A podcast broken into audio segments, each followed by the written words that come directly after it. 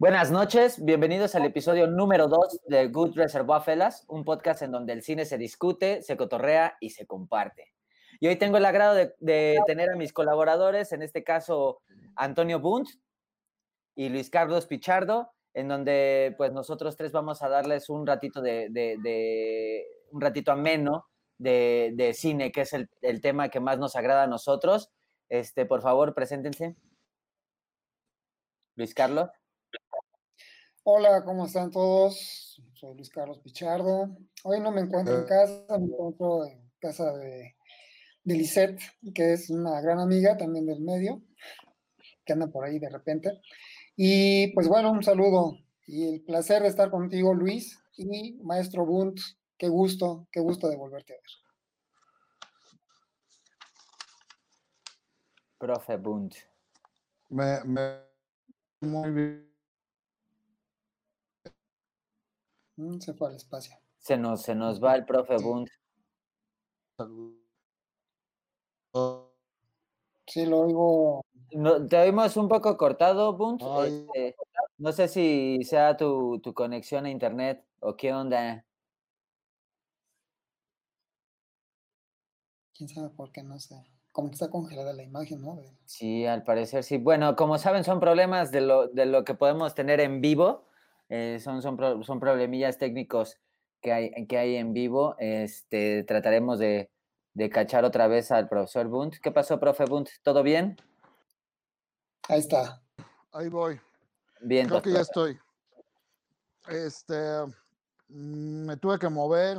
Eh, ya estoy, ¿me oyen? ¿Me sí, todo, todo súper bien, profe. Sí, bien. Perfecto. Entonces, este, pues bueno, con el gusto de, de, saludarlos y de saludar también a quien nos, a quien nos está escuchando y viendo, pues eh, aquí platicar un rato de cine es como una, un, placer siempre, ¿no? y además con, así es, y además con, con, colegas como ustedes, pues bueno, este, ¿qué más, qué más se puede pedir? Entonces, pues, pues este, adelante.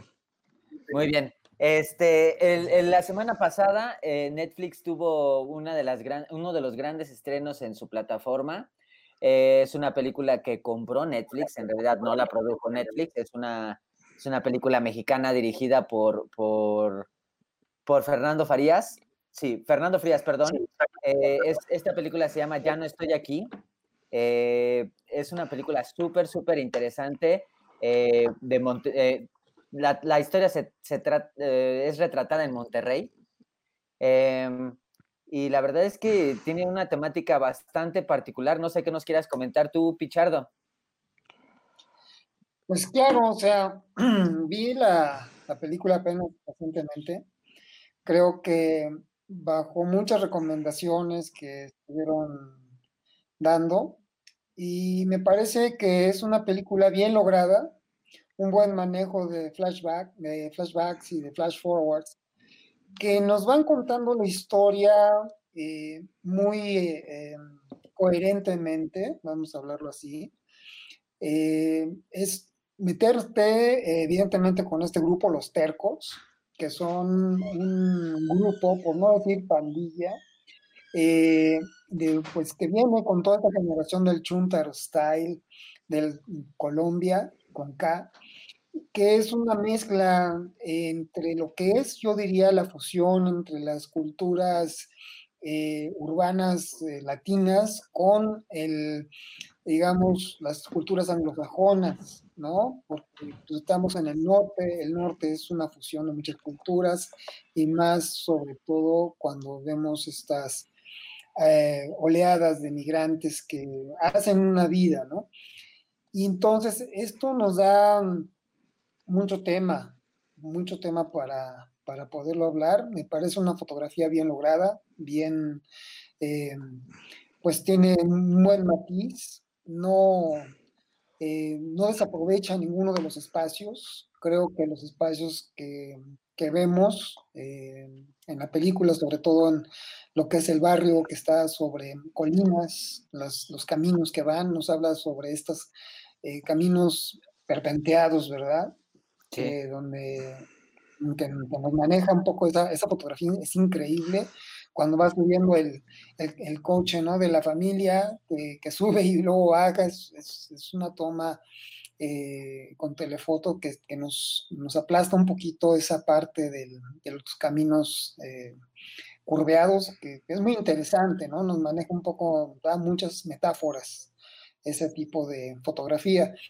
Y obviamente después eh, lo que es el Nueva York, donde realmente te vas con el personaje, con el personaje principal, este chico que pues te angustia un poco saber qué es lo que va a pasar, eh, el encuentro con la mm, segregación, la soledad, sobre todo, que es muy pesada cuando no sabes hablar inglés, cuando no tienes un solo amigo, no tienes familia, estás desconectado casi al 100%, y pues te vas con el personaje, ¿no? Final de cuentas, es una dirección eh, afortunada porque es como si fuera el mismo, fuera de la dirección de Frías, es la dirección misma de los mismos actores, los mismos eh, compas, ¿no? De los tercos que al final me cuentas se dirigen a sí mismos, se, adhieren pues a todo esto, ¿no? Y creo que es algo muy bien afortunada, es una película que bueno, tiene mucho para comentar, por supuesto tus impresiones, este Bunt, ¿qué, qué, qué opinas? la palabra del maestro Bunt. Eh, bueno, a mí, a, mí, a mí me pareció eh, interesante. Eh, yo creo que siempre es, es como, como padre ver como una visión no necesariamente centralizada como la mayoría de las películas en, en, en, este país en donde no salen de esta ciudad de México tan caótica, tan, tan aterradora. Y ahora eso me pareció muy interesante con este rasgo casi documental y, y, pues los actores básicamente siendo ellos mismos, que es un proceso como de como de, de, de dirección y de, y de como desarrollo actoral, como una evolución que me parece interesante y que lo hemos visto en películas como Ciudad de Dios, en donde en realidad no son actores, sino que pues, se interpretan más o menos a sí mismos y, y, a partir de todos estos como laboratorios, como talleres vivenciales a nivel de, de, de actuación, ese trabajo me parece, me parece interesante. Creo que que, siempre es como muy grato ver como películas como por ejemplo Los Insólitos Peces Gato que está hecha en Guadalajara o Quemar las Naves que está hecha en Zacatecas, me parece. Eso, eso es a mí lo que se me hace interesante, ¿no? Que se salga de esta pues, visión centralizada de, del país, porque además México es enorme, México es súper diverso entonces, me, parece una película interesante, me parece bien lograda. No sé si me gusta mucho este, este proceso del que, del que hablé hace rato de, de, estar como, como con la gente de los barrios. No sé hasta qué punto me parece algo hasta cierto punto condescendiente, pero de todos modos me parece como súper interesante eh, trabajar como en este como en este sentido. Me, me, gustó, me gustó, se me hizo una visión incluso hasta, hasta diría yo, amable, porque en ningún momento es como, como el exceso, digamos, de, de, de violencia, que es lo que hemos visto en muchas de las producciones como, como recientes. Yo creo que eso le ha, ha generado como una muy buena acogida por parte de Netflix este, creo que es una película con buenas intenciones y está interesante. Me llamó mucho la atención que, que, retratan, por ejemplo, este Monterrey, que no es el que conocemos, el de lujo, eh, como, el, como cuando retratan aquí la Ciudad de México, que es, por ejemplo, todas esas zonas comerciales que tiene que tiene Monterrey, ¿no? Aquí te retratan esa zona pobre, esa zona rural, esa zona donde también eh, pasan, pasan este tipo de historias y que no todo, y que no todo esto es centrado en una comedia romántica como es lo que hemos visto normalmente con, con Omar Chaparro y con Marta Gareda. Es otro tipo de cine, claro, es otro, eh, eh, es, es, ese cine que no vamos a ver comúnmente en una sala, en una sala de cine, que ya, que normalmente estamos este, atascadas de, comedias románticas o de comedias nada más, pero que nada más se centran en, e, e, mostrar un México que, a veces ni siquiera es, existente, un México donde lo único que te retratan son las zonas eh, fresas, son las zonas este, eh, en donde todo está, todo está bien, entre comillas, y aquí es, es, una forma de ver diferente a Monterrey, que e, esa, esas cosas rurales que tiene, esa violencia que, que genera también el, estar en una zona pobre, que no sea... Eh, como lo hemos, como lo comenté hace, hace ratito, que, no tenga ese, ese, esa fresez que, que, normalmente nos muestra el cine, sino es algo que, que, que es totalmente desconocido para todos, porque obviamente pues yo no conocía lo que es una, una, una cumbia colombiana o, o, Colombia, como le llaman ellos, toda esa contracultura y esa subcultura que tienen ellos eh, en, la, en, la, en, la, vestimenta, en la, en la forma de peinarse, todas esas cosas creo que es súper interesantísimo el verlo y que, y que ya no se nos retrate siempre una comedia. Creo que esto es también un parteaguas, no un parteaguas, perdón, es, es una forma diferente de poder observar también el México que, que, día a día también está, ¿no? Sí, me es como, como, todo esto eh, eh, lo, apuntas creo yo muy bien porque no es no es como como dices esta película que ha sido un acierto en ese sentido porque yo creo que más de uno se puede identificar como eh, con estas...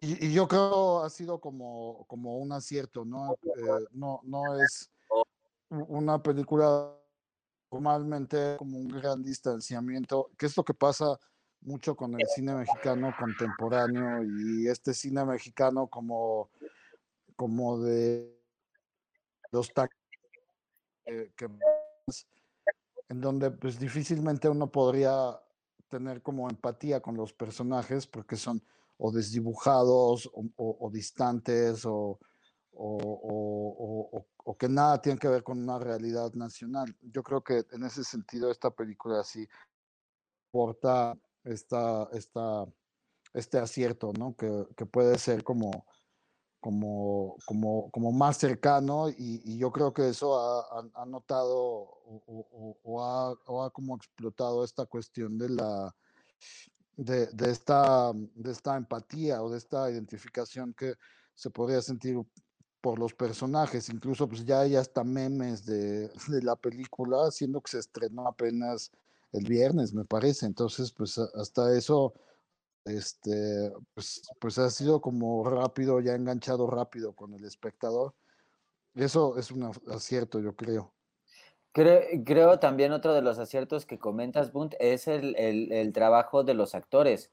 O sea, sí se nota bastante que, que, a pesar de que ninguno de los, de los personajes son este son, son conocidos. Eso, eso me llama mucho la atención porque la actuación es bastante buena de cualquiera de los que sale ahí.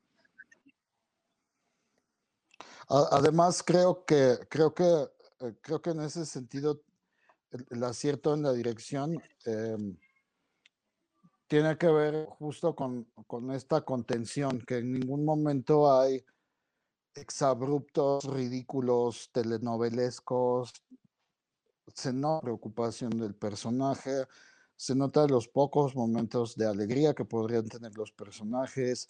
Entonces, yo creo que ahí la contención, yo creo que es algo que me gustaría como acentuar, que no es en ninguna actuación ni exagerada, ni ridícula, de, de estos límites. Yo creo que es como un gran, gran acierto en ese sentido. ¿Tú qué opinas, este Pichi?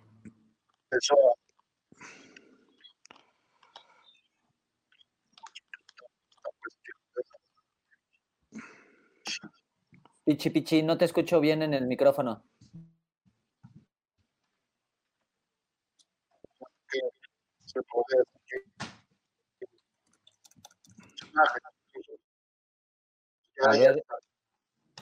eh, profe Gunt, este, ¿escuchas bien a Pichardo? No, no, se, pierde y está entrecortado. Sí, oye, Bunt, eh, digo, oye, Pichi, este, si te puedes, este, no sé si este, volver a apagar y prender tu micrófono para que te escuchemos.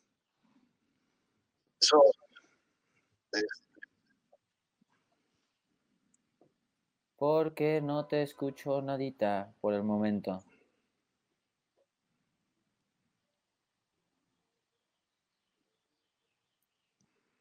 Uy, creo que perdimos por el momento a al señor Pichi. Pero bueno, recuperarlo pronto. Exacto. Bueno, pero eh, como, como comenta, sí, sí es este un, gran acierto el trabajo electoral, el trabajo de, todos ellos, el trabajo de fotografía creo que también, pero la historia eh, eh, me gustó mucho que no sea un trabajo como de estos este, comunes que hay, ¿no? O sea, es una historia bien llevada donde de verdad la soledad y, entiendes lo que pasa, por ejemplo, muchas de las personas que, se van a Estados Unidos y que a veces es por ese tipo de rollo, de, de, que tienen problemas aquí con, el crimen organizado, este, y, que no empatan con una cultura totalmente diferente a la nuestra. A veces tenemos como eh, ciertas cosillas que, que, nos hacen como parecidos a, Estados Unidos, algunas festividades si tú quieres, pero creo que culturalmente hablando no, somos muy, muy diferentes al, gringo.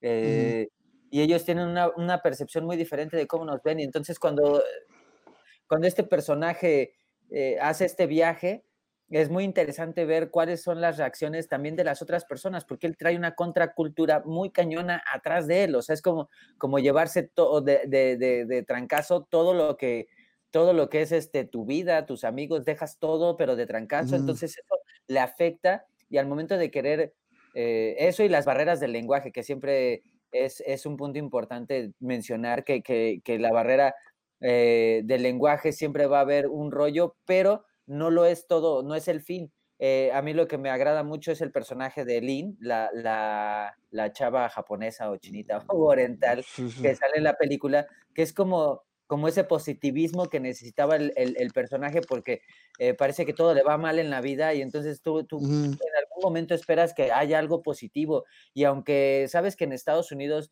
no, no hay normalmente algo positivo que te deje tú y con toda esa contracultura que llevas, el peinado, la vestimenta, tú, tú este, tu lenguaje, todo eso, como hay siempre personas que les llama la atención y que no les llama la atención para ser eh, rechazados o criticados, sino al contrario, para, para, eh, es para conocer y saber qué onda. Muchas de las cosas que, que probablemente eh, no pase.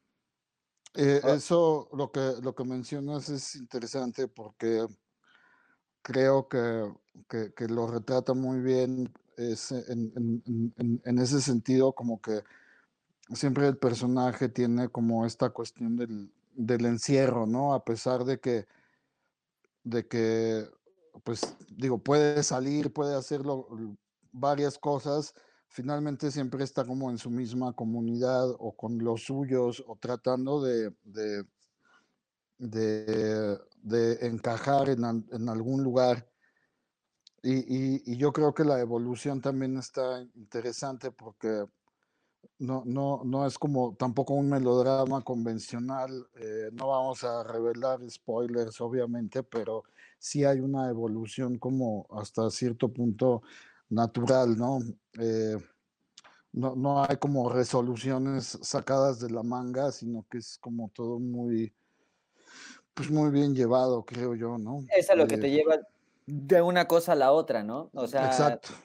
Eh, no, no es no es como forzar las cosas, o sea, es como si, si, si te pones a observar la película, es el, es el resultado de todos los problemas que, que, pasó él. No, no es dando spoilers, pero sí tiene mucho que ver todo el proceso que, que no es como una aventura que, haga que uno dijera, ay, va a ser súper divertida, al contrario, es una, es una obra donde, donde, donde uno sufre de repente por el personaje también y por todas las cosas que le, que le están pasando.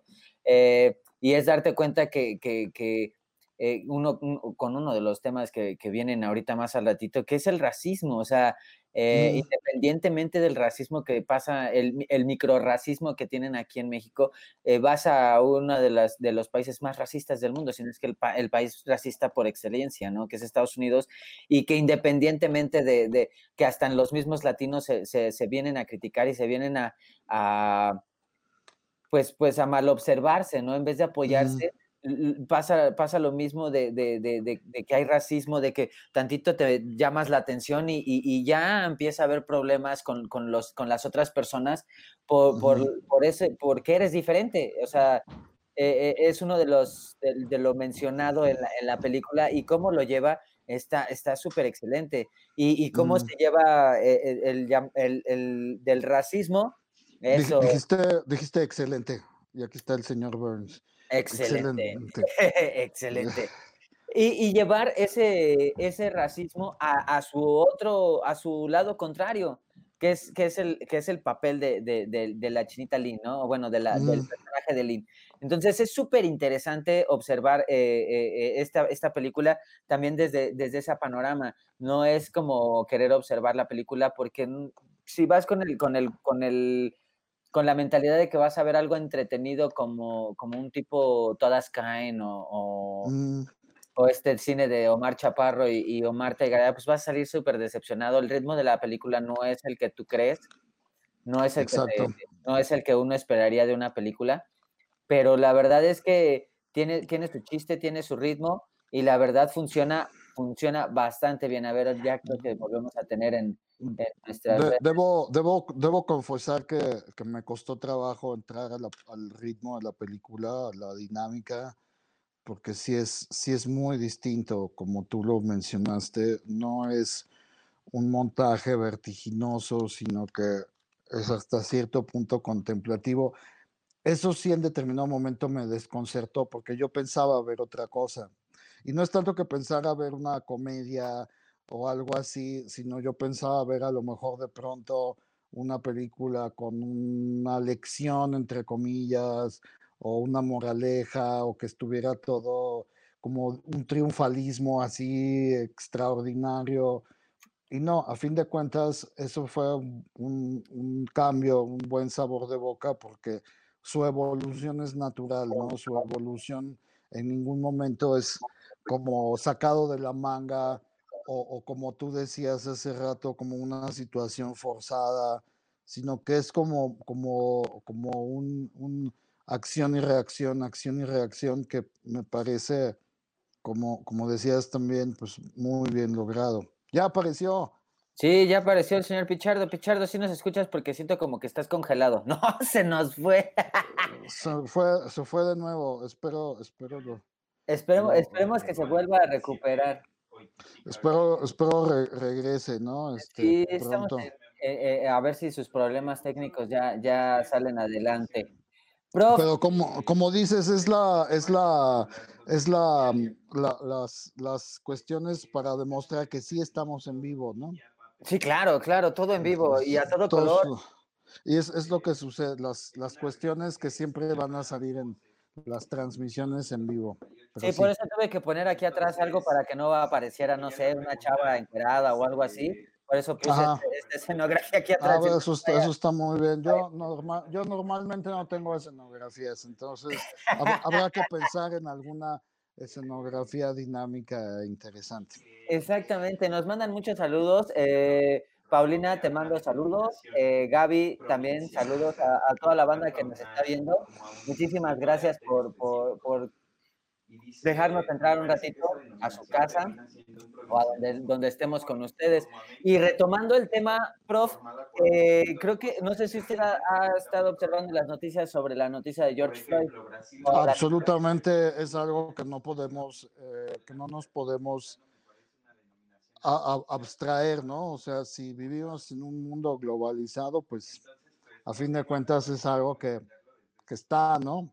Que está y que, y que tiene que ser observado, pero también eh, es muy interesante ver este, estas, este, este tipo de opiniones y las redes sociales, cómo se manejan ante esto, ¿no?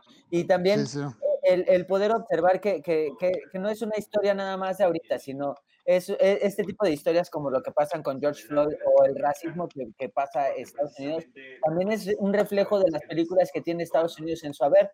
Muchas de estas películas, eh, independientemente de, de independientemente de, de, de, la temática, siempre es, es, muy, muy interesante ver el hecho de que de cómo se maneja el racismo por allá. A veces, eh, a veces eh, ellos te quieren mencionar como pues que, como que siempre tienen de alguna forma, este, de alguna forma, eh, la, la, la, facilidad de ellos de, manejar su racismo, que no hay problema, que todos están funcionando de, de manera correcta. Y, y, y, una de las fuentes dignas que tiene Estados Unidos es sus noticias eh, que, te dan a ver que, esto no es cierto, ¿no? Que, el racismo en, Estados Unidos no se acaba, que cada vez probablemente crezca más y no nos demos cuenta por, por cómo manejan las redes sociales o cómo se maneja la, la más media por allá, pero es inevitable el no sacar películas que realmente tienen una temática eh, eh, racista.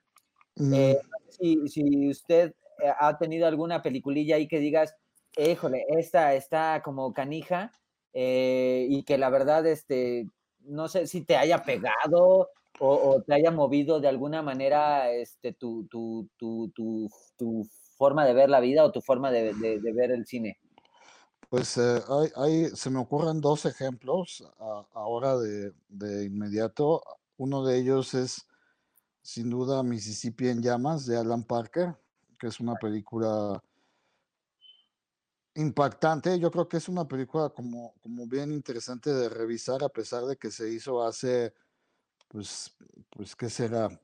Poco, poquito más de 30 años. Este, es una película que sigue siendo como, como importante.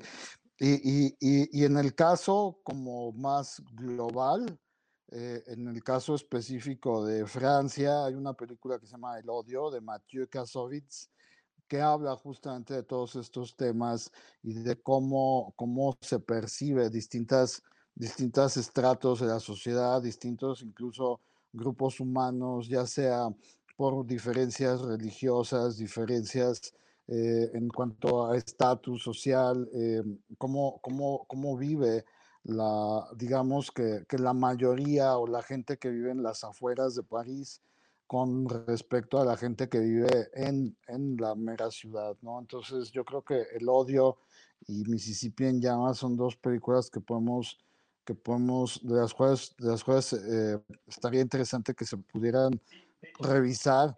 Eh, a mí, por ejemplo, El Odio, yo la vi hace pues 25 años más o menos, y, y, y de pronto la reviso en las clases eh, más o menos con cierta frecuencia porque sirve para analizar muchísimos elementos, tanto cinematográficos como extra cinematográficos.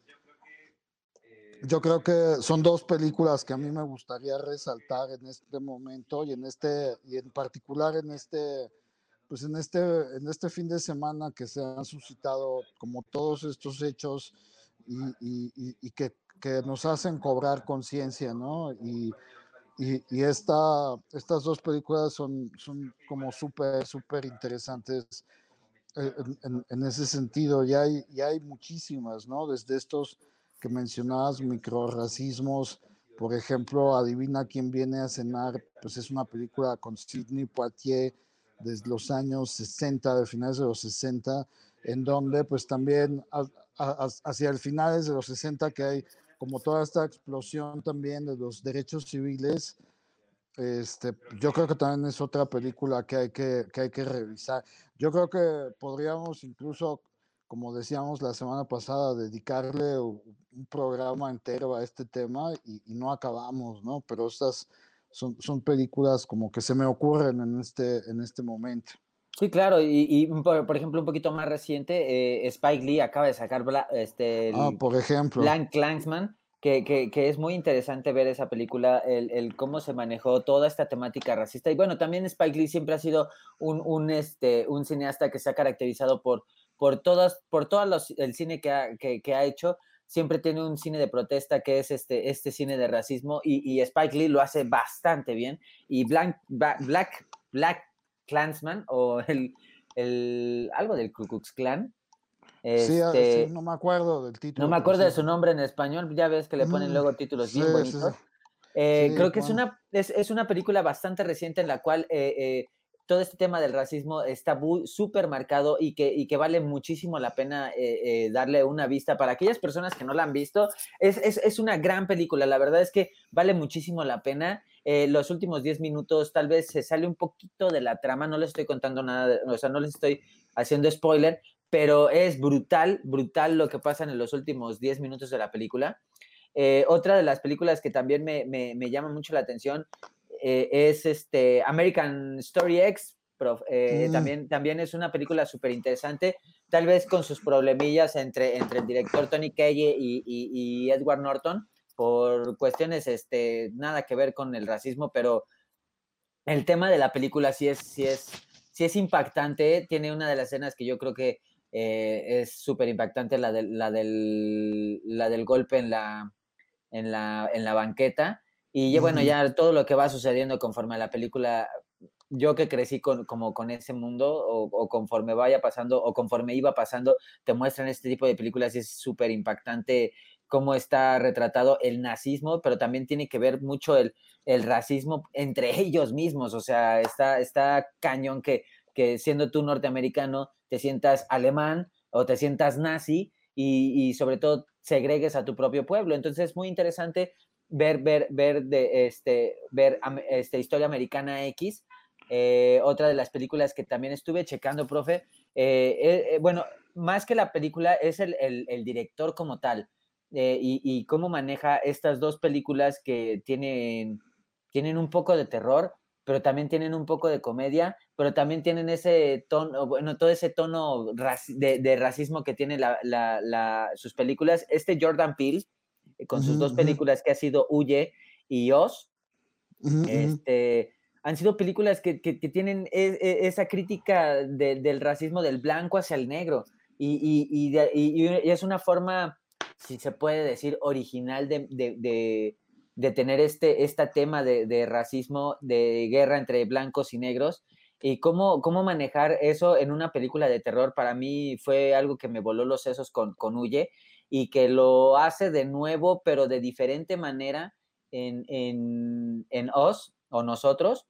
Eh, la verdad es que me pareció excelente y es uno de los cineastas que hay que tener en la mira por, el, por, por la forma tan diferente o por la forma original, yo podría decir, de cómo hace su cine eh, otros de, de, las películas que yo creo que un poquito ya más, más viejita de los noventas, esta de, A Tiempo de Matar de, Joel Schumacher con esta Sandra Bullock, eh, Matthew McConaughey y Samuel L. Jackson, en donde en esta película Samuel L. Jackson eh, mata a, dos personas blancas, que estas dos personas blancas asesinan y violan a su hija y en ese proceso judicial este, es, otra forma de ver este, este tipo de racismo y la verdad es que son películas muy interesantes que están pasando con este tema tan, tan controversial y la verdad es que eh, me, saca mucho de onda este, este apoyo a veces inconsciente que tiene la gente con, Estados Unidos o con lo que está pasando con ellos cuando no voltean a ver a veces hasta su propio país.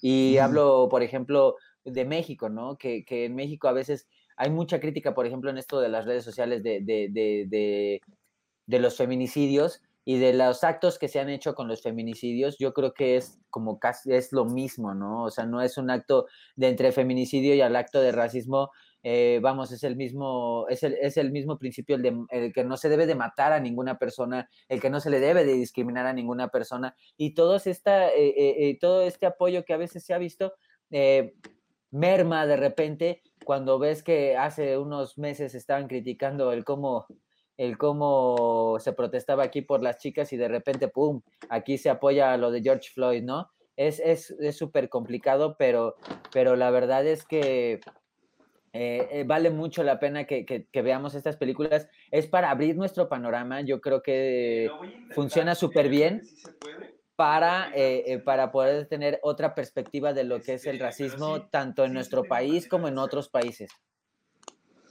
Em, yo, yo creo que, yo creo que incluso todo lo que suscitó el estreno de Roma, si, si lo recuerdan hace un par de años, pues todo lo que suscitó el estreno de Roma, pues ya con eso nos, nos muestra, ¿no? Las películas que mencionas, sí, absolutamente, Jordan Peele se ha convertido como en uno de los realizadores, como lo mencionas, a, a, seguir y, y, ha cobrado una importancia enorme.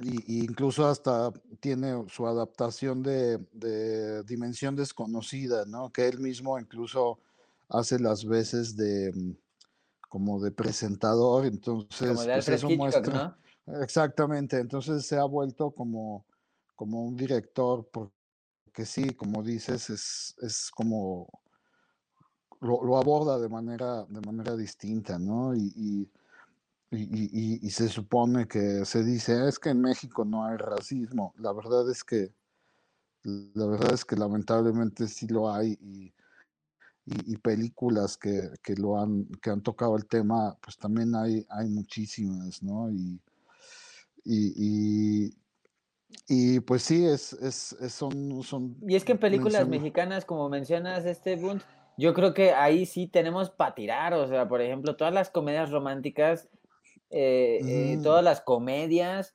eh, creo que tienen algo de micro, de, de micro racismo que con el, que, que, que incluso, o sea, cómo, cómo retratan al mismo mexicano eh, en estas series que el, el, el, moreno es el que te, o el que te vende, o el que es el narco, o es el, eh, pero nunca, nunca una persona blanquita es, es esta persona que, que te vende, o que también son malos, o sea, no, o sea, te, te, tratan de manejar que, que, el moreno es el, es el mesero, es el, el, del oficio, pero nunca es el empresario, nunca es, el, nunca es la buena persona.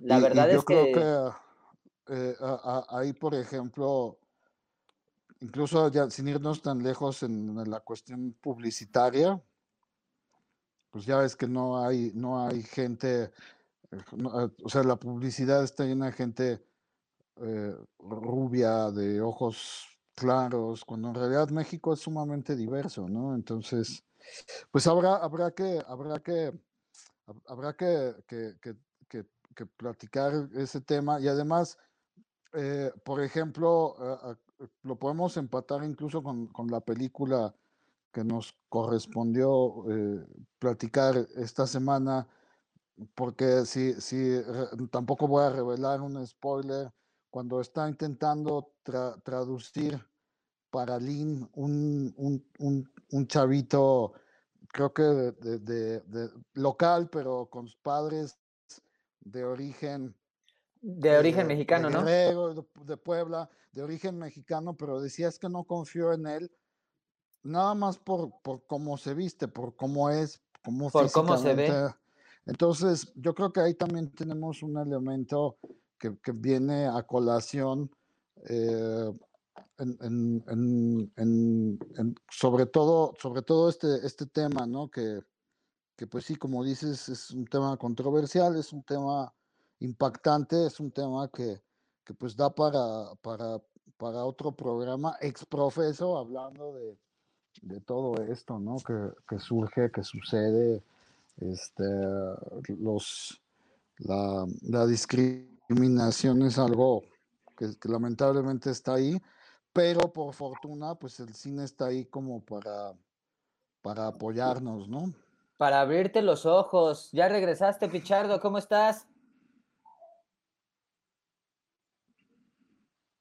Creo que se quedó en freeze. Sí, se nos, vuelve a quedar en freeze el, buen Pichi. Prof, este. Ahí estoy, ¿me escucha? Sí, sí, te escuchamos, pero te quedas en freeze, hermano. ¿También? Te quedas en freeze. No, se me va a congelar. Como que te mueves tantito y luego te friseas de nuevo. Ya sabes, problemillas de, de, tercer mundo. ¡Ah! Mira, ya te ves mejor, Pichi. ¿Ya nos escuchas?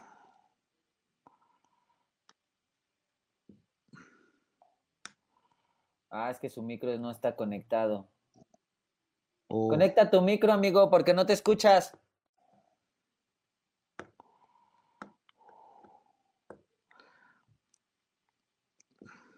Sí, porque aquí no te puedo yo quitar el micrófono, amigo. quisiera pensar que más o menos cierran las primeras transmisiones de tele.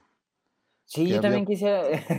que había problemas técnicos y, y luego eran como complicados de salvar, pero creo que pero imagínate si todavía yo todavía yo todavía he visto programas de en vivo y, siguen teniendo problemillas de eh, imagínate que nosotros no los tengamos, pues bueno, no es no es como no es como extraño, pero sí es lamentable que pasen como todas estas cosas. Sí. Pero pues sí es nuestra nuestras conexiones. Y una disculpa a todos nuestros a todas nuestras vistas y nuestros escuchas que nos están escuchando. Pero estamos teniendo problemillas técnicos. Pichi, ¿ya nos escuchas? A ver, habla, por favor. No. No, no. Parece que no. Nos, nos sigue, se sigue cortando. Seguimos teniendo problemillas. Pichi, no te escucho. No, me menciona que su micrófono no está conectado, pero bueno. Prof, ¿tiene, ¿tiene recomendaciones para esta semana? ¿Qué más vio esta semanita? esta semana, esta semana, como, como habíamos platicado la semana pasada, luego se dice que el mejor cine se ve en las series de televisión. Yo quiero eh, recomendar dos series. Una es de HBO y es Westworld. Estoy por terminar la temporada 1 y me parece que Está inspirada en una película de Michael Crichton, del autor de, la novela original de Jurassic Park. La película se hizo en los años 70 y esta pues es una apuesta al día y las, los, los cuestionamientos morales, éticos, eh, filosóficos sobre la existencia, sobre la humanidad, yo creo que son cosas bien, bien interesantes que, la, que nos maneja la serie y, yo creo que vale la pena suscribirse eh, a HBO y no nos están pagando nada, no nos están, este... Ojalá, HBO, eh, ojalá, ¿no? Pero, pero yo creo que vale la pena porque, como mencioné la semana pasada a Chernobyl, eh, yo creo que se está, está produciendo el canal muy, series muy, muy interesantes. Eh, yo creo que Westworld es una, es una de ellas, ¿no? Y, y nada menos que el, el, hermano de Christopher Nolan, Jonathan Nolan. Jonathan Nolan. Está, en la producción ejecutiva de la serie, así que pues, pues eh, es, es, una, es una cuestión interesante porque recordemos que Jonathan Nolan hizo los guiones tanto de la película que, en la que debutó Nolan, que es The Following y, también el guion de, de, Memento, de Amnesia, que le pusieron aquí. Entonces, pues ahí tenemos una, una referencia muy, muy interesante. Y la otra recomendación es una serie que está en Netflix, que tampoco nos patrocina, eh, que se llama Los asesinatos de Valhalla, que es una, una serie islandesa y a, mí una de mis grandes pasiones es la novela negra y en particular la novela negra escandinava y en esta serie de los asesinatos de Valhalla pues habla justamente acerca de detectives, de asesinatos, de, cosas turbias que se dieron en, una, en una escuela rural eh, que no les voy a platicar qué son para que, para que animarlos a, verla y, también eh, yo creo que, se está haciendo series bien interesantes en este lado del mundo, en Escandinavia, son series como súper, súper intensas y se nota como una muy, muy buena factura. Yo creo que esas dos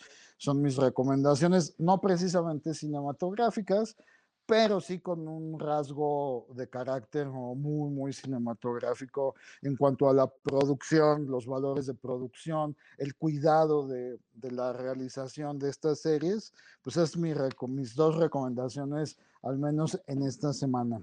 La verdad es que sí, concuerdo contigo, Westworld, eh, por lo menos la primera temporada, eh, esa sí la terminé, le seguí con la segunda, pero no, por cuestiones de tiempo no pude terminarla, pero la primera temporada es súper buenísima, eh, es una serie, como bien menciona mi, mi, amigo Bunt, es una serie eh, hecha por, por Jonathan Lona, Nolan, perdón, y Lisa Joy, y está protagonizada por Evan Rachel Wood, que ustedes la, la recordarán si, si bien este si alguna vez vieron esta película de Across the Universe eh, mm. de, los Beatles, también sale Jeffrey Wright, que lo ubica más o menos.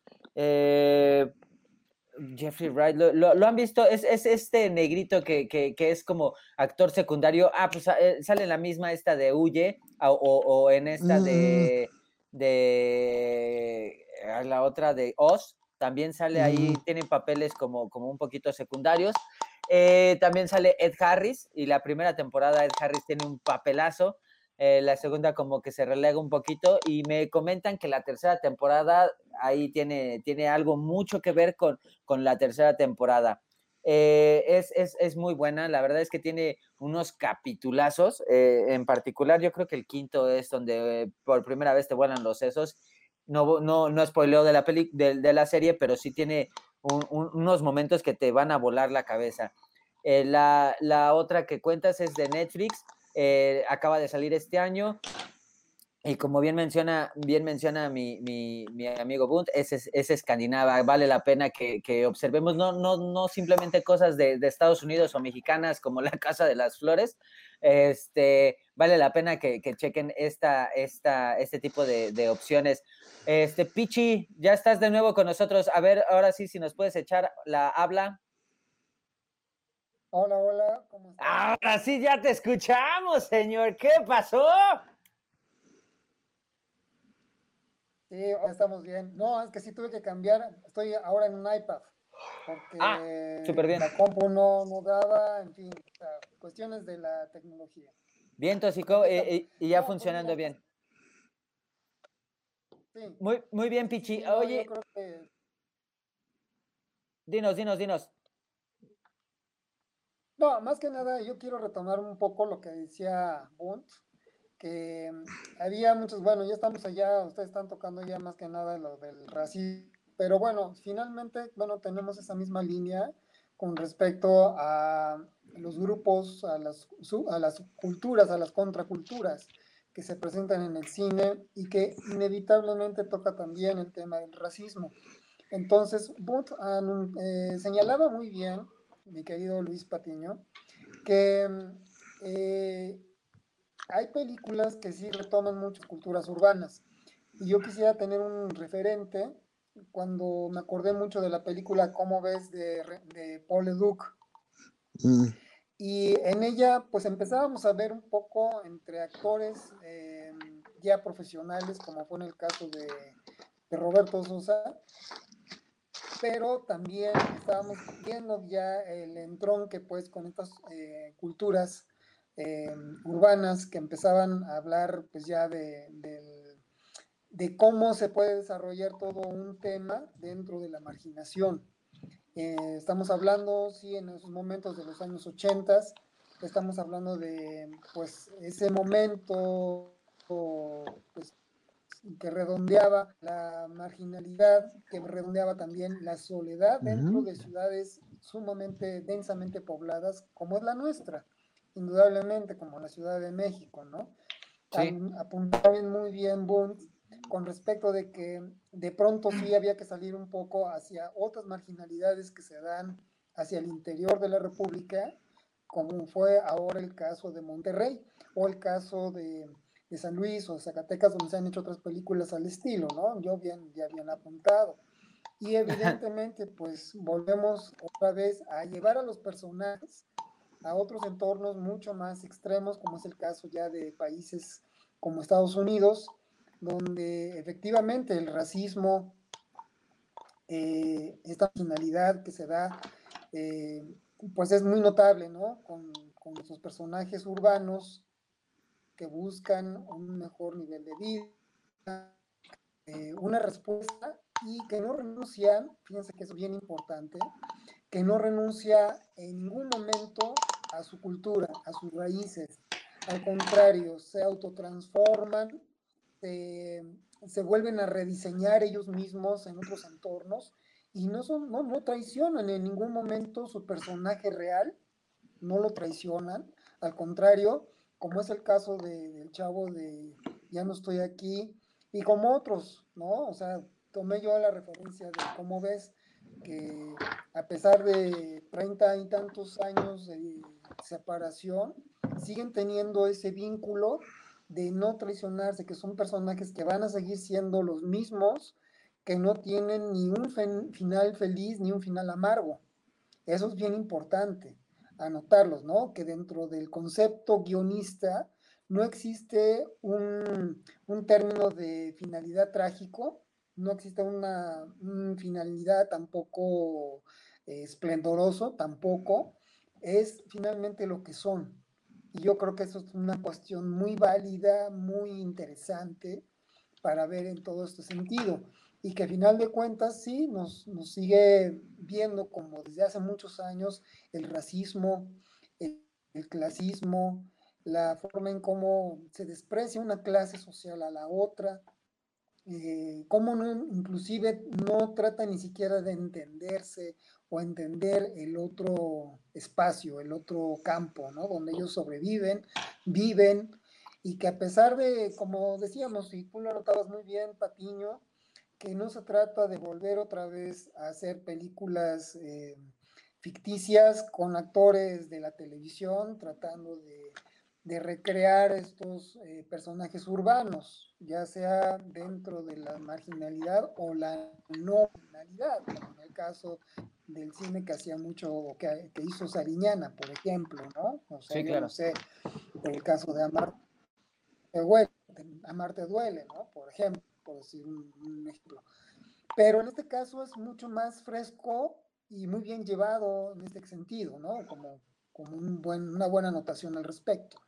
Sí, no es hacer el racismo por, por, por mostrar así eh, ese, ese racismo como carica, caricaturizado, de con frases que ya todo mundo sabemos de ay sí pinche indito, como cositas de esas que ya es como mucho la caricatura del, del, racismo, ¿no? Si no es un racismo a flote, a flor de piel, el que, el que, el que vives, por ejemplo, todos los días sin necesidad de que te digan negro, moreno, ese tipo de cosas, ¿no? O sea, a veces con tu, ni siquiera es porque seas moreno o algo así, simplemente es con tu, con tu forma de vestir, ya tienes un racismo ahí de esa manera, ¿no?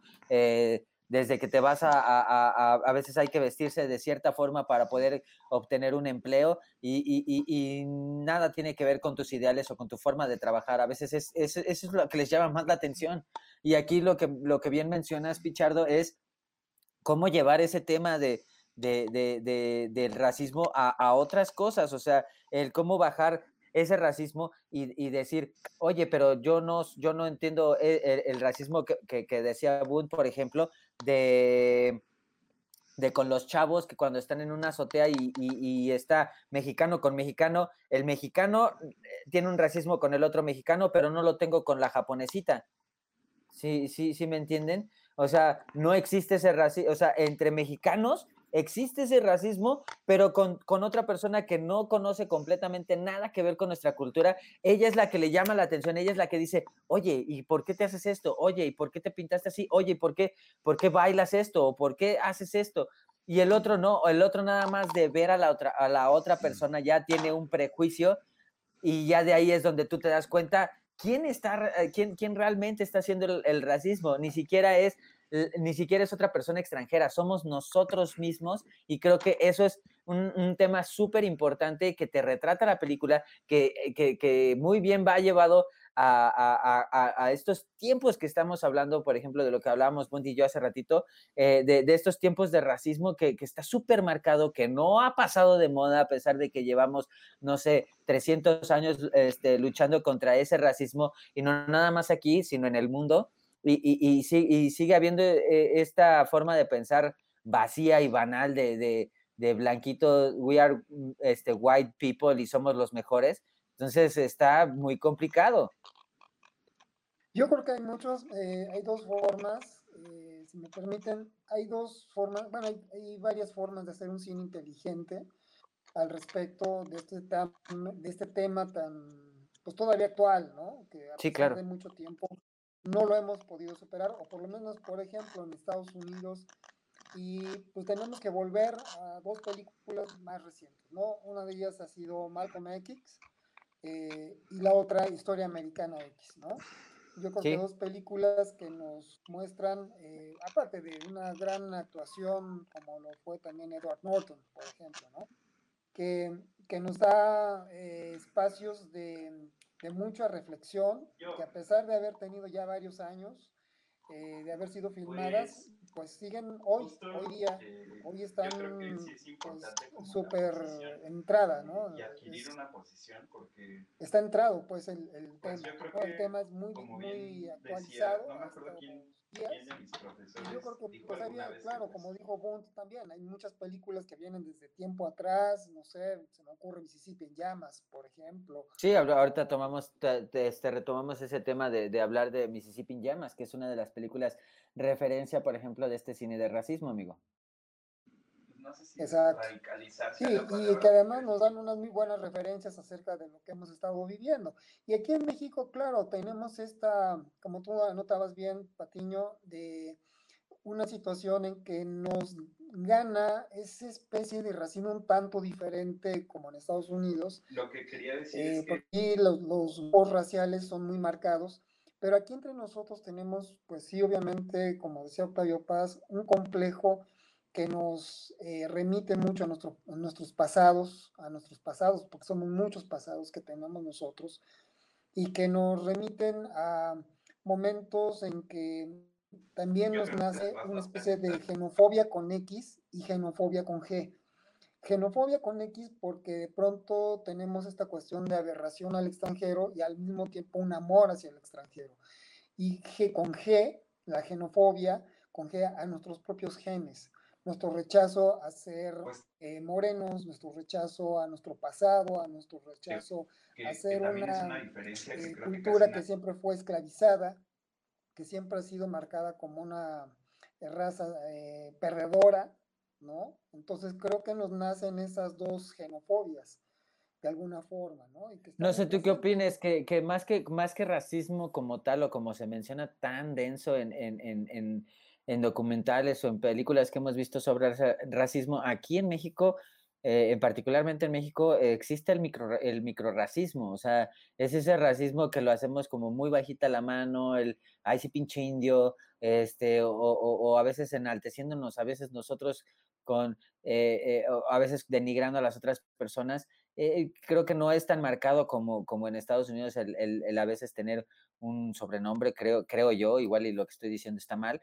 pero sí este sí noto mucho micro, mucho micro racismo que, que, que, es de México, o sea, no estamos exentos de ese tema, no es, eh, incluso, y como se, lo mencionaba a Bund, eh, todos esos micro, micro racismos los hemos visto en N cantidad de películas este, mexicanas, o sea, hablando de comedias románticas, de comedias, comedias, o sea, una comedia normal, donde, donde, ay, sí, pinche indio, o estas, por ejemplo, como, como de mis reyes contra Godines, eh, los otros, los nobles, o sea, todos esos donde, donde se marca bastante este, este racismo, que a veces no es súper hablado, ¿no? No es, no es tan marcadísimo, pero sí, este, pero existe y está en nuestro cine y está en nosotros. Pero pues sí, o sea, he notado como varias diferencias. ¿Cómo ves, Bunt? Y pues son esas como las... Mm, ¿me, ¿Me escuchan?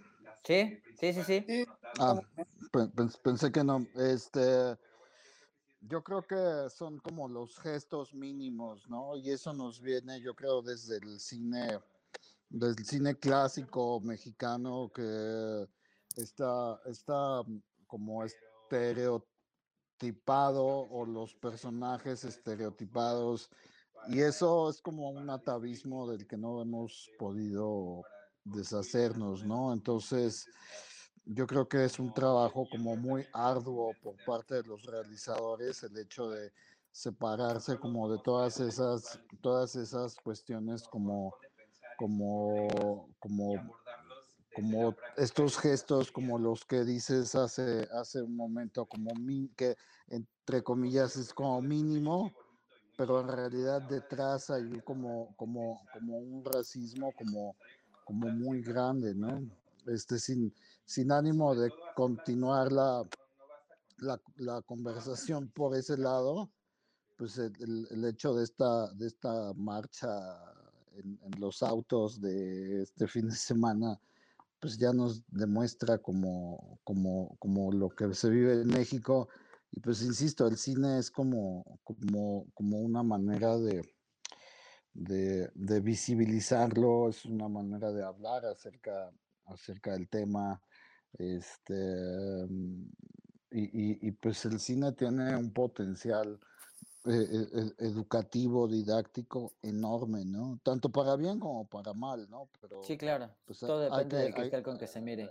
exacto, y, y, de cómo lo abordas también, ¿no? Entonces, yo creo que yo creo que hay que hay que ocuparlo como como la mejor, ¿no? El, cine, el cine o este medio eh, didáctico, pedagógico, yo creo que tiene una potencial enorme, ¿no? Sí, claro. Pichi, este, hace ratito le pregunté a, al profesor Bunt que, que, había visto. Tú, tú Pichi, ¿qué, has visto esta semana? ¿Qué, recomendaciones tienes para la bandita que, que, quiere ver otro cine o que quiere ver este, otras cosillas? Bueno, eh, fíjate que yo me he estado muy eh, pues, retrospectivo, porque de pronto no he encontrado como un, de repente buenas cosas, excepto lo que está muy bien anunciado. Pero fíjate que me fui, eh, te comentaba muy al principio que me que volví otra vez a ver Birdman con Alejandro González Iñárritu y me gustó, me gustó, digamos, eh, es meterte mucho en el personaje que, hace Keaton. Y Keaton nos lleva a un mundo entre la fantasía, entre la locura y la realidad.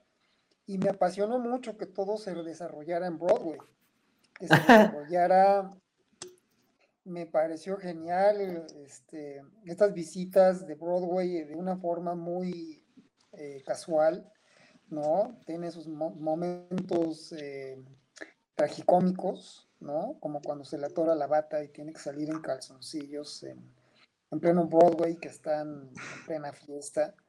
Y esto me pareció muy bien, el encuentro, pues, eh, pues de pronto manejan una ironía muy, muy bien llevada, ¿no? Hay que recordar que es un cine que es muy diferente a lo que había hecho anteriormente con su guionista base, ¿no? Como Amores, Perros y Babel. Pero fue lo mejor que le pudo haber pasado. Eh, no concuerdo mucho, ahí sí tengo un... no concuerdo mucho, ¿eh?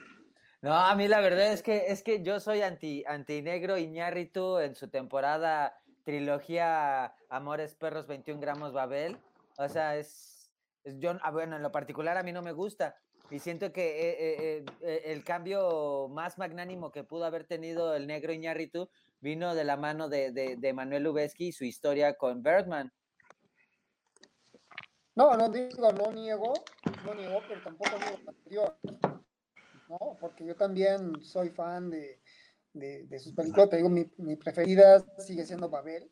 Me parece, sus trilogías me parecen bien llevadas. Y soy muy fan de, de Babel. Y yo creo que el rompimiento con Birdman, eh, hacia una parte completamente surrealista, ¿no? Me parece un buen acierto. No digo que, que empeoró, ¿no? Al contrario, yo creo que, que sí dio un buen paso, pero no puedo decir que sea malo.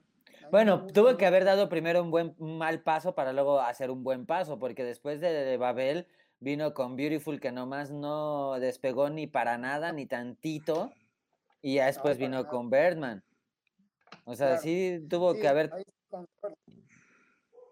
Tuvo que haber tenido un madrazo el güey.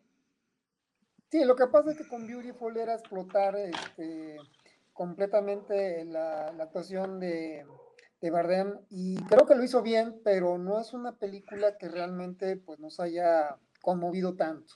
¿no? Yo creo que la visión de, conmover es una palabra que debe estar dentro de la dramaturgia eh, siempre presente, ¿no? como decía mi maestro Ludwig Margules, o sea, lo que tú necesitas es conmover, ¿no? No importa qué, cómo lo digas, pero si conmueves, estás del otro lado, ya lo hiciste. Y a mí me gustó, digamos, no me conmovió Beautiful como me conmovió Babel o como me conmovió Bertman, inclusive. ¿no? ¿A ti te, te latió Punt? Es que está bastante, bastante bueno y y me, me, me, me gusta una, una, obra bien, bien interesante, no solo a nivel yo creo que es como muy completa en ese sentido. No es nada fácil. Eh, yo creo que hay detrás de cama que, ¿no? Porque pues hacer algo como si fuera un larguísimo plano secuencia. A veces planos secuencias más, más cortitos, que es lo que hablábamos la semana pasada. Por muy corto que sea el plano secuencia, técnicamente va a ser complicado, muy complicado. Y se dice fácil, dos minutos, tres minutos, seis minutos. Pues en tiempo real a lo mejor no es demasiado, ¿no? Pero ya en un tiempo cinematográfico y con estas características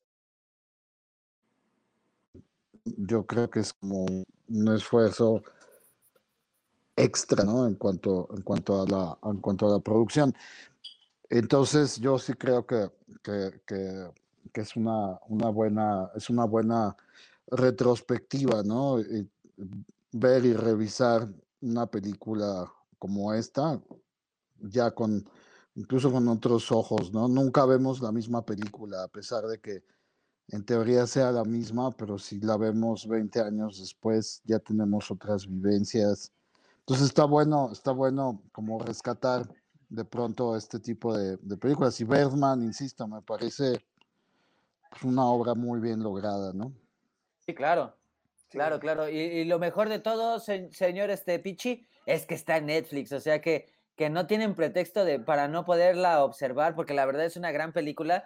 La verdad es que perdón, siento que, agarraron a, Michael Keaton, lo, como que le sacaron su historia, su jugo a, Michael Keaton, la hicieron, o sea, la escribieron y dijeron, bueno, vamos a hacer algo con, este show de, Michael Keaton, porque a mi, a mi forma de ver es como el show de Michael Keaton.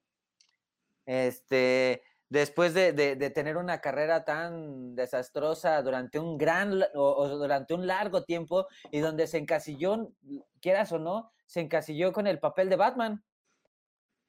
O sea, antes de, que, antes de que llegara Nolan a, hacer este, su, su, Batman, eh, siempre se consideró como uno de los mejores uno de los mejores Batman a Michael Keaton. Entonces te vienes a, así, te, te echas para atrás y luego topas esta historia de Birdman, la asemejas con la historia de Michael Keaton y parece que es como, como el post de, de, qué fue lo que pasó con, con Michael Keaton después de Batman y los años venideros que pasó con él, o sea, qué diablos pasó con él. A mí se me hace una gran película por ello, o sea, siento que este es el papel de la vida de, Michael Keaton y que la neta me dio mucho coraje que no le dieran su Oscar porque este era el papel de su, este era el papel de su vida y siento que no se lo dieron. Ha hecho otras grandes actuaciones después de Birdman. Una de ellas es este Hambre de Poder, donde él hace del, del, empresario que, hace que McDonald's sea McDonald's.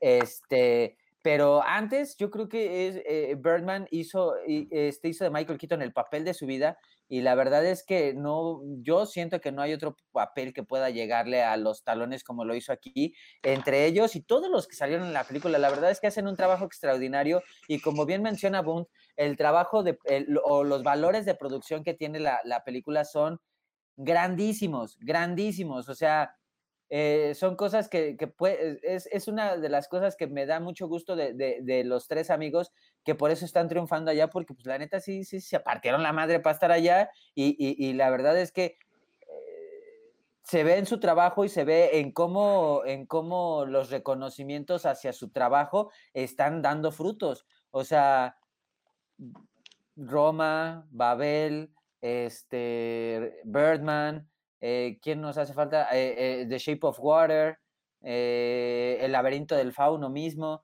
O sea, estas tres, estas tres personalidades que a, que a veces todo el mundo los menciona aquí en México como que como de tri amigos y todo ello, pero, aquí sufrieron de rechazos, racismo, este, todo este tipo de cosas y se tuvieron que ir para allá y allá la, la, la realidad es que están haciendo cosas bien diferentes, eh, siempre y cuando, siempre guardando su, su, esencia mexicana, pero, pero haciendo cosas allá, que es donde se les permite hacer lo que ellos quieren y conforme y, al presupuesto que ellos quieren, ¿por qué? Porque saben que, que, que terminando ese trabajo probablemente tengan un, uno o más reconocimientos. Y creo que eso es algo súper válido para ellos y es de reconocerse y es algo que Birdman eh, vino a plantarle en la jeta a muchos, a muchos directores este, de, de, allá de Estados Unidos, incluso internacionales. O sea, que los mexicanos estamos dando de qué hablar en el cine allá, eh, esos mexicanos por lo menos te lo, te lo demuestran. Claro, indudablemente que tienen ellos un valor de, de que cada ellos han sido tanto creadores de historias como ser introspectivos, como en el caso de Alfonso Cuarón con Roma, por ejemplo, ¿no? Eh, es porque regresó, regresó a México, es decir, no fue un director que haya eh, triunfado nada más con Gravity, por ejemplo, eh, o con Little Princess, ¿no? Pero yo creo que cuando regresa para hacer Roma, es un buen privilegio, es un, es una, un agradecimiento y que su regreso a México pues fue retomando toda una historia, no solamente personal, sino que nos hizo vivir otra vez eh, aquellos acontecimientos que sucedieron en el 71 a través de la historia de una familia, ¿no? Y en este caso de un principal personaje que era la sirvienta. Entonces creo que ahí podemos decir que nos hace un buen reconocimiento, es un buen homenaje a México, ¿no? El hecho de regresar con Roma. Y lo mismo que puede suceder con, con Iñárritu en cualquier momento y que también lo puede hacer Memo del Toro, ¿no? Que ojalá que esté viendo este, este podcast, porque probablemente ahí. Ojalá, ¿no? Porque hay un agradecimiento personal hacia ellos, ya después les cuento por qué. Sí, los agradezco mucho. Y creo que pues hay, hay una situación que, que, nos da bien, que nos habla muy bien de los tri amigos, ¿no? O sea, es porque nos entregan un buen cine, a final de cuentas, ¿no? Quizá algunos no nos gusten mucho, quizá hay algunas cosas que fallan o que no sean tan de nuestro agrado, pero indudablemente que es algo digno, ¿no? O sea, nos, nos envuelve, eh, no se traicionan, no ¿no? Este, aunque cambien un poco el giro, como en el caso de lo que estamos hablando del negro. El negro regresa con, eh, digamos, nos muestra un nuevo cine después de, de lo que sucede con, con, sus otros, con sus otras obras, pero en este caso nos envuelve a una palabra que diría el ser onírico, o sea, onírico hay que saberlo manejar muy bien, ¿no? Y en este caso me gusta mucho cómo maneja esos aspectos de ensoñación, ese regreso inclusive a Bergman, ¿no? Porque él está tratando de renunciar a Bergman, como es el mismo Michael Keaton renunciando a Batman, ¿no? Sí. Entonces, claro, no es, no es renunciar a, a, Christopher Nolan, por supuesto que no, pero es renunciar a un personaje que lo tenía encasillado. Entonces, de pronto es como regresar a este personaje eh, de fantasía, este personaje superhéroe, que a final de cuentas es el que le reclama, le reclama al actor de Broadway, ¿no? Que tiene que regresar a él de alguna forma. Sí, claro. se revela en contra de un personaje. Sí, Batman es Batman. Entonces es decir, regresa, regresa a mí, o sea, yo te di vida, te di millones, te di fans. Yo te di vida. Fuera de esto no hay nada, ¿no? Hay que recordar ese diálogo interno que tiene cuando despierta de aquella borrachera en pleno Broadway, ¿no? Y, y de pronto hasta llega a volar, ¿no? Sí, claro. ese diálogo que consigo mismo, con el personaje, con Bertman, es, es impresionante. Es impresionante. Me parece inclusive como que si fuera un diálogo de, sacado, extraído de las obras de Jorge Luis Borges, por ejemplo, sí. ¿no? Entonces, tu recomendación es Birdman, mi querido Pichi. Sí, definitivamente, es una buena retrospectiva. Muy bien, miren, yo tengo ya para, para finalizar, tengo, eh, bueno, de lo que vi esta semana, acabo, se acaba de estrenar con otro de, los, de las grandes noticias que hubo esta semana, fue la noticia de Jeffrey Epstein, o todo esto de, del destape de Wikileaks, de nuevo, de Anonymous. Y en Netflix se estrenó una, una, una docuserie o una miniserie de cuatro capítulos que se llama Asquerosamente Rico, Jeffrey Epstein. Esta serie documental es de cuatro capítulos, es dirigida por Lisa Bryant. Eh, trata sobre, sobre quién es Jeffrey Epstein. Para quienes no lo conocen, es un empresario de, de Wall Street, eh, multimillonario, que entre, el dos, entre los 2000 y el 2010 tuvo, fue noticia por, por actos de pederastia, eh, incluso llegó a, a, tener este, incluso nexos con, con, con Zucker Curry y toda esta banda de, de que, que, en alguna vez se retrató en, en los este, en los jardines del, del Edén de, de, Lidia Cacho, o algo así como, si alguien tiene el, título más a la mano, la verdad es que me haría más el paro, pero eh, este tipo es un nefasto, eh, acaba de, murió en, en 2019 eh, a causa de un suicidio, entonces, este, te, retrata toda la historia de este, de este, de este personajazo de, de, del mundo de Estados Unidos y cómo es que hay mucho, cómo, cómo hay mucho de este tipo de pedófilos, eh, cómo, es su modus operandi eh, y qué consecuencias tiene. O sea, la verdad es que eh, todo este rollo de, la pederastía es bastante asqueroso y más siendo abuso de, niños es bastante asqueroso, pero la verdad es que cómo está llevada la, la, la, el documental me llama mucho la atención. Tiene, tiene imágenes de, de stock, eh, tiene entrevistas con él, con él que no se dieron a luz. Vale mucho la pena que, que, que lo puedan observar. Eh, es una temática fuerte, incluso antes de que, de que inicie así el, el, los capítulos o la misma serie, te mencionan que son muy gráficos, por ejemplo, para, para comentarte cómo fueron o cómo están tallados los abusos sí están muy detallados. Me, me, recordó un poco al documental de Living Neverland de, de, Michael Jackson, eh, pero con un poquito más de material de stock eh, o material este, documental. Eh, vale mucho la pena, vale mucho la pena que, que, lo, que lo vean. Y bueno, la última recomendación que les voy a dar es que por favor vean la cuarta temporada de Ricky Morty este domingo que pasó. Se terminó la, última temporada, la, cuarta temporada. La verdad fue una gran, gran temporada. El regreso de, la cuarta temporada fue en este año. Eh, para ser más específicos, hay por ahí de inicios de, mayo. La verdad es que muy bien ahí. La mayoría de los capítulos son un hitazo. La verdad es que hay, hay bastante variedad ahí en Ricky Morty para poderse divertir véanla. Eh, por lo menos la mitad de la temporada eh, está en Netflix. O sea, las tres primeras temporadas, incluyendo la cuarta, la mitad, están en Netflix. La segunda mitad de temporada yo espero que la pongan este año. No sé bien qué fecha, pero probablemente este año ya tengamos este, por lo menos eh, el final de la cuarta temporada de Ricky Morty o la segunda temporada, la segunda, cuarta temporada de, de, de Ricky Morty es un desmadre, pero vale mucho la pena tener esas recomendaciones. Chequenlas, amigos podescuchas. Esto, este, pues ya terminó. Eh, amigos, Punt, Luis Carlos, ¿algo que quieran decir a la gente?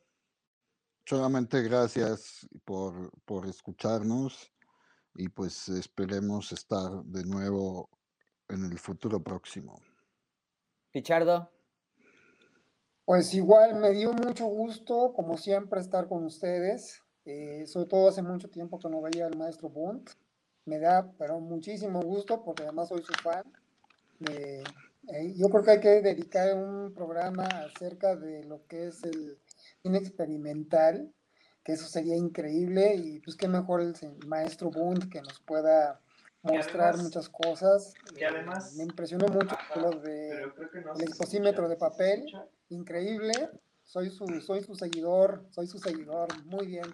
Muchas gracias, gracias. Te puedo decir, maestro, maestro Patiño, pues ya sabes, ¿no? Es, es increíble estar, te agradezco muchísimo la invitación y pues nos vemos para la próxima. Ahí tú, ustedes, lo que ustedes digan, lo que ustedes digan. Bien, entonces, chicos. Entonces nos estamos viendo la próxima. Cuídense mucho. Esto es The Good Reservoir Felas. Nos vemos en el capítulo 3. Nos vemos. Ah. Hasta luego, chicos. Bye. Nos vemos.